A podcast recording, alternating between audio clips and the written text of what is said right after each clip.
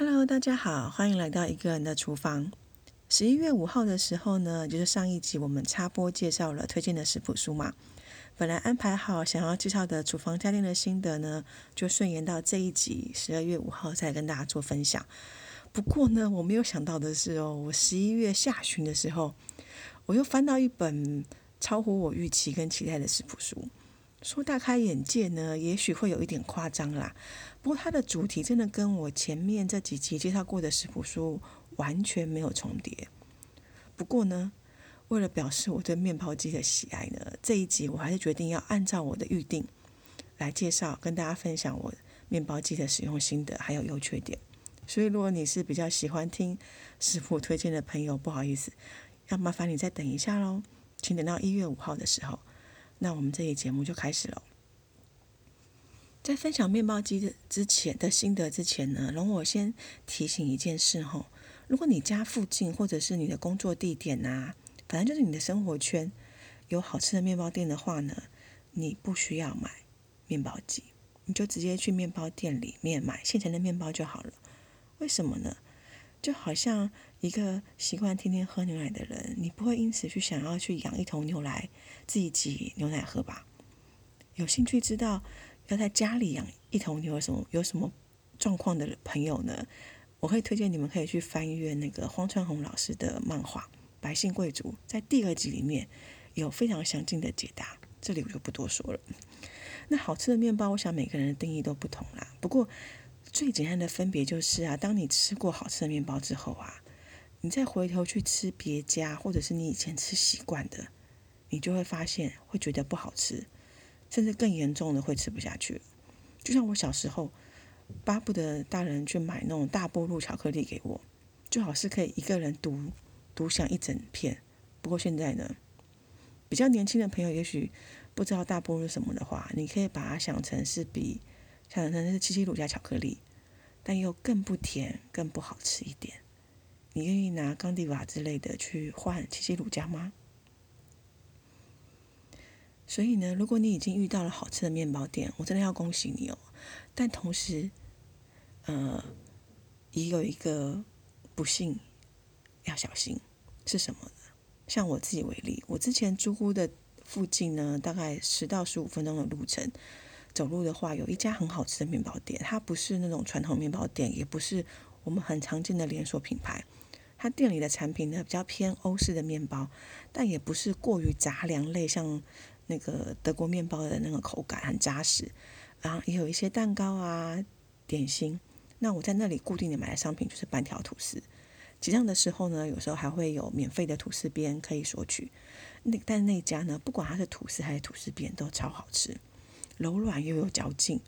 那你单吃呢，就可以尝到那个淡淡的面粉，还有奶香味，而且半条吐司只要五十块钱，真的是屌打那些连锁啊、超商卖场的那些面包。然后呢，然后我就搬家了。然后我搬家之后呢，我这附近再也没有好吃的面包店。偏偏我那时候又有又是习惯，就是我早餐要吃这种西式早餐，这种吐司面包的人，那怎么办？第一个想法就是，那我就只好自己做喽。反正我就先手揉吧，因为手揉最简单嘛，你不用添购任何的器材，你靠你的双手就可以了。但我只做了两次，第一次呢还很天真的觉得揉太多我怕吃不完呢，所以我把面团减半。但减半的下场就是那个面团太小，导致我在搓揉的过程中时不时会敲打他桌子，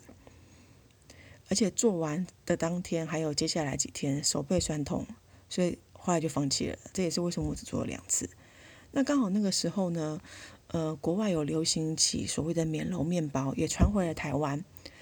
那个时候我也就跟风试做了几次。不过因为我使用的烤箱是比较阳春的款式，然后我自己家里也没有所谓的铁铸锅啊，可以把面团放在里面，放进烤箱烘烤，制造蒸汽什么的。所以那个平心而论，那个成品啊，不能说成功。只是可以吃而已，而且可以吃的成分，我想有一部分是因为是自己做的，所以就加分了不少。那就在这些摸索的中间呢，我开始辗转的知道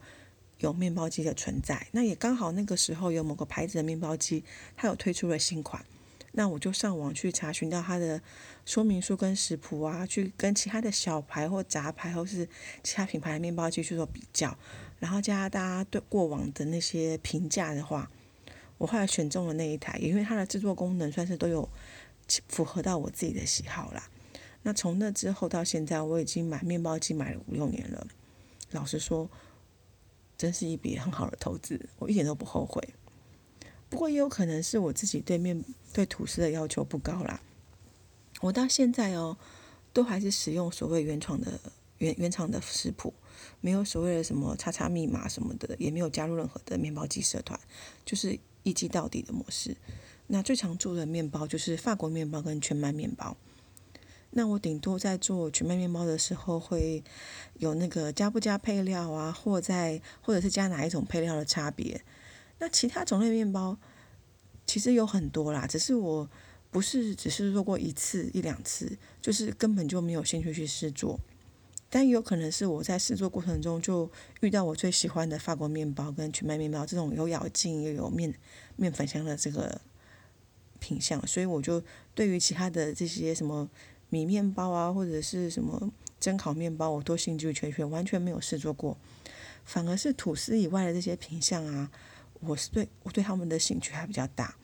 那这其中呢，除了那个糖制水果我没有做过，其他的那些非面包的品相，我都至少试做过一次。不过啊，那以结论来说，像司康或蛋糕啊，你用面包机做那个成品的口感，一定比不上你用那个人人工打发制作的原版这种食谱差很多。那红豆馅的部分虽然。那个原厂食谱都有列出你前置的水煮红豆的步骤啦，可是我觉得它很麻烦，而且跟生巧克力一样，就是你一次做都是要一个最低限度的分量，一个人要去消耗它，其实速度很慢。那生巧克力很好吃哦，可是它好不好吃，那个关键其实在你用的巧克力的品牌好不好。但重点是，不管你用好的品牌还是不好的品牌，热量都很高啊！你要自己把生巧克力吃完，其实 试过一两次就好了。那这个这个事做完之后呢，我唯唯一两项有常做的品相就是果酱跟马吉。老实说，像我自己习惯是少量的水果，我是会用微波炉去做果酱的。但是因为它是用微波炉制作，所以你要试那个加热的状况啊，然后取出，然后再调整，再再拌匀什么的。那不像你用面包机，就直接把材料切好放到内锅里，时间到就完成了。那我最近也才刚做了那个苹果果酱，切块的时候呢，我有一点点没有照食谱书的，做的有点切的有点大小不一。不过完成之后呢，你可以看到我们节目里面那个照片，它就只是有少许的苹果块在里面。但是那个苹果块并不是说硬邦邦的无法下咽，反而会增加你果酱的不同口感。我觉得其实也不错。所以如果你是刀工不好或担心自己切的大小比较不一的人，其实也不用太担心啊。说实在话，你只要不要落差太大，或者是分量完全不照食谱，其实以我自己的经验，几乎成功率是百分之百的。那马吉的部分更是我的心头好。说说说实话，在我固定用面包机做。早餐的面包之前，比如说我之前吃麦片当早餐的话，或是怎么样的，最常做的其实是马吉。那它的做法也比传统的，就是我其实把它当成日式年糕在在看待了。那它的做法其实比我们传统知道的印象，就是你要糯米要先泡水，可能泡多久都不用，它就很简单，就是呃呃清洗之后沥个三十分钟，就放到容器里。就可以，时间好了就可以倒出来。那你放凉，彻底放凉之后，比较不会粘黏，你再来去切块或切片。那我接下来就会直接把它们放冷冻去做保存。那要吃的时候直接取出来，再加热的用烤箱去复烤。不管你是要做所谓的烤麻吉啊，配酱油啊，什么萝卜泥呀，或者是用海苔卷起来，然后或者是你吃甜的，你把它放到红豆汤里，它就是现成的那个红豆年糕汤啊。我想大家在那个日式烧肉店很常吃到，就是烤的蓬蓬的马鸡，去配上炼乳啊、花生粉什么的，这种变化又便宜又好吃，不是吗？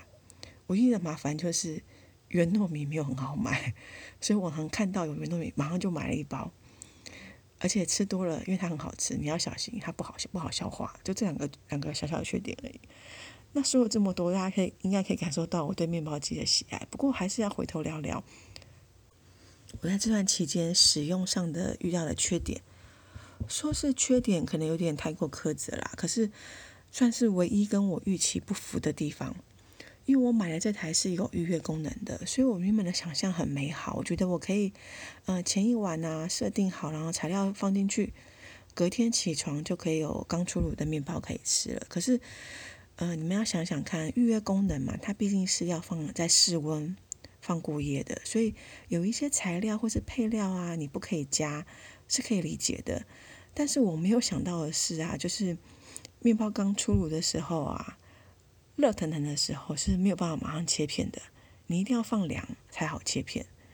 除非你是那种手撕面包的那一派，或者是你家里的人口刚好可以一口气把半条吐司的量就直接一餐吃完的，这个问题对你可能不算大。但是像我，我自己习惯是要用面包刀，呃，尽量切出厚薄一致的吐司啦。那只要没有彻底放凉，就马上切的时候，呃，在切到最后面大概三分之一的时候呢，面包就会马上被我压到变形。那更不要提你要怎么去把它切成差不多的大小了。所以以我个人的经验，加上台湾这种天气啊，出炉至少都要隔个两三个小时才比较保险，才比较好切，而且。所以，尽管我已经算是蛮，现在已经很习惯用面包机的吐司当早餐了，但是我使用预约的次数啊，大概一只手比得出来。不过这个应该也不能算缺点嘛，就像我前面提到的，我觉得后来想想，它应该算是台湾跟日本的民风不同吧。因为我后来有看过那些日本家庭料理的影片，应该就会发现到说，很多时候啊，那个日本的主妇她是早起两三个小时开始做便当。然后在放凉的时候再来做做早餐，所以如果你也是像日本人这样这么早起的话呢，可能我刚刚说的这个点对你就不算缺点。不过像我自己是习惯起床之后大概三十分钟左右就要吃早餐的人了，我没有办法只是为了要等它放凉好切片，就特地的早起床。所以预约功能对我而言就就算是鸡了了。所以我目前算是比较偏向，我如果当天就把最后的吐司吃完的话，我会当天就把吐司做好。啊，以我自己常做的面包，它一次的制作时间就算五个小时。那加上前面一点的那个材料称取啊，还有后面面包放凉才可以切片的这个时间，从从头到尾呢，大概就需要八个多小时。不过呢，因为我最近有新入手有发酵功能的炉具。所以我最近也开始尝试，就是把面包机当成揉面团，还有第一次发酵的机器。那揉好发酵好的面团呢，再取出来，再去用人工去做造型，去制作 bagel 啊，或是餐包卷这些，嗯，可以有更多手做的部分。所以老实说，就像我前面提到的，我真的买到现在完全不会后悔。那他在他说了这么多，应该就能体会到我真的很喜欢面包机。不过呢，还是要回到一开始提到的，我觉得还是要反映在你自己的饮食的状况上，有没有这个呃习惯跟喜好。毕竟在很多节目都有提到，就是对我而言是好的，是觉得不错的优点，并不代表每一个人都通用嘛。所以到最后，你还是要回归到你自己。当然，我也是会建议，如果你真的要买面包机的话呢，